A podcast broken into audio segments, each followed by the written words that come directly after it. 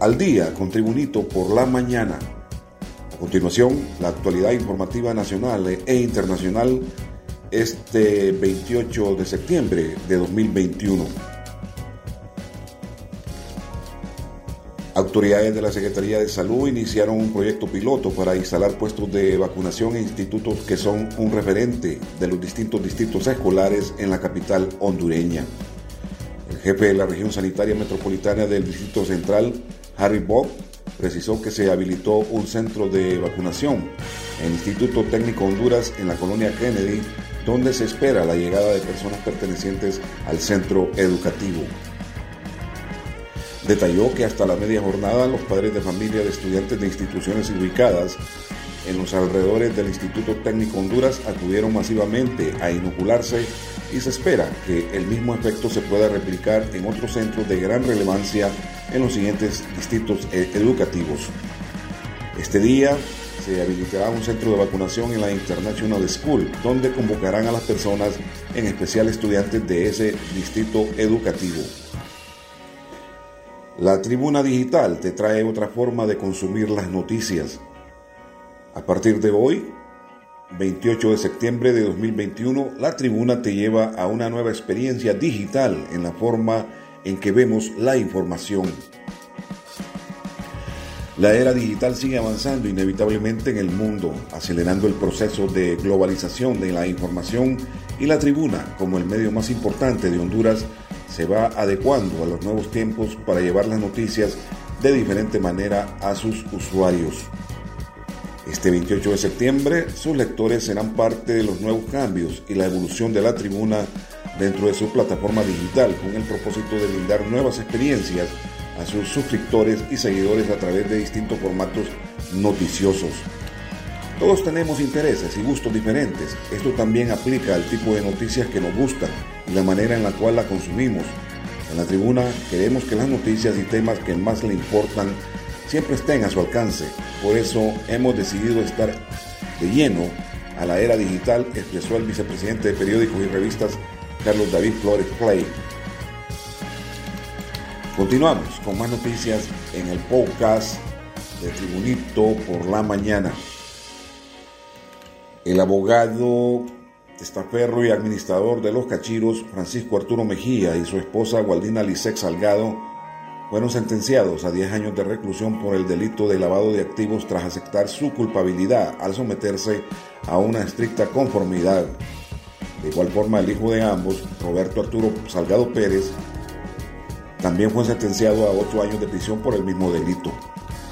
Lo anterior se celebró en la Sala 1 del Tribunal de Sentencia con jurisdicción nacional, donde aparte de la condena les aplicaron una millonaria multa de 249.530.687 lempiras a Francisco Mejía, en tanto a Waldina Salgado una multa de 202.579.550 lempiras y a Ricardo Mejía Salgado una multa de 4.500.000 lempiras.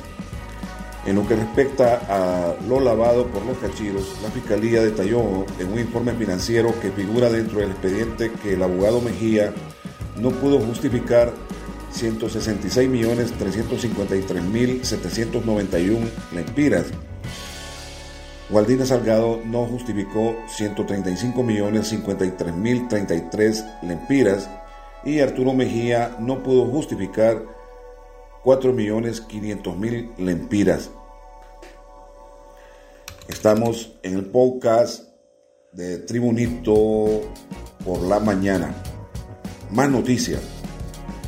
La cuarta revisión a la tarifa eléctrica vigente del 1 de octubre al 31 de diciembre será dada a conocer a más tardar el jueves próximo por miembros de la Comisión Reguladora de la Energía Eléctrica en un panorama nada alentador por las variaciones del tipo de cambio de referencia y el alto costo de los combustibles.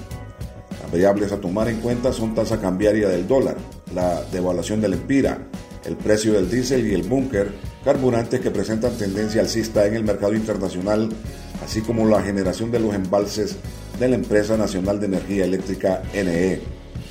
Existe la posibilidad, según analistas, que se repita la determinación adoptada para este trimestre saliente del 1 de julio al 30 de septiembre del 2021 cuando el gobierno dejó sin efecto un aumento promedio de 9.72% que había autorizado la Comisión Reguladora de la Energía Eléctrica CRE. Más noticias en Tribunito por la mañana.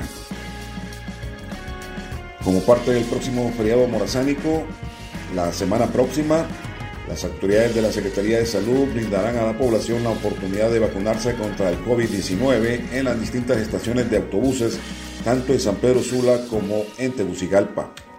Además, familias enteras podrán ir a veranear a Bolancho, Oriente y Sur del país bien vacunadas, ya que los centros habilitados ahora ofrecen la opción de inoculación familiar para no retornar contagiados con el mortal virus después del viaje. En la zona norte instalarán una brigada móvil en la gran central metropolitana de buses de San Pedro Sula para todos aquellos viajeros que quieran vacunarse. Las autoridades recalcaron que esta es una estrategia para fortalecer la lucha contra el coronavirus y evitar problemas graves de salud entre la población por posibles contagios. Más noticias en Tribunito por la mañana. Se acerca la fecha de inicio de operaciones del Aeropuerto Internacional de Palmerola en Comayagua y la expectativa que está generando trasciende fronteras, ya que las líneas internacionales se han mostrado impresionadas con la moderna obra. Los últimos trabajos de equipamiento y retoques de embellecimiento del aeropuerto avanzan aceleradamente. El aeropuerto está completado al 95% y luce listo y espectacular. Gabriel Varela, director de planificación de Copa Airlines, destacó las ventajas que ofrecerá la nueva terminal aérea. Palmerola abre toda una nueva y más amplia cantidad de oportunidades para crecer. Para nosotros es importante porque al lograr eso podemos crear mejor conectividad y tener los horarios ideales para el cliente, expresó el ejecutivo de Copa Airlines. En la terminal de casi 40.000 metros cuadrados ya se pueden observar instalados los modernos escáneres de seguridad para revisión de maletas y de personas puestos de migración, señalización, instalación de alfombras, entre otros equipos necesarios para el funcionamiento del aeropuerto. Y en los deportes, el tribunito por la mañana, demasiado buenos. El técnico del Manchester City, Joseph P. Guardiola, declaró este martes que no se sabe cómo parar al trío atacante que forman Lionel Messi, Neymar y Kylian Mbappé en la víspera de visitar al Paris Saint-Germain en la segunda jornada de la Liga de Campeones de Europa. Con esta cantidad de calidad no sé cómo pararlos, son demasiado buenos, señaló el entrenador español del Manchester City. Son jugadores excepcionales, todo el mundo lo sabe.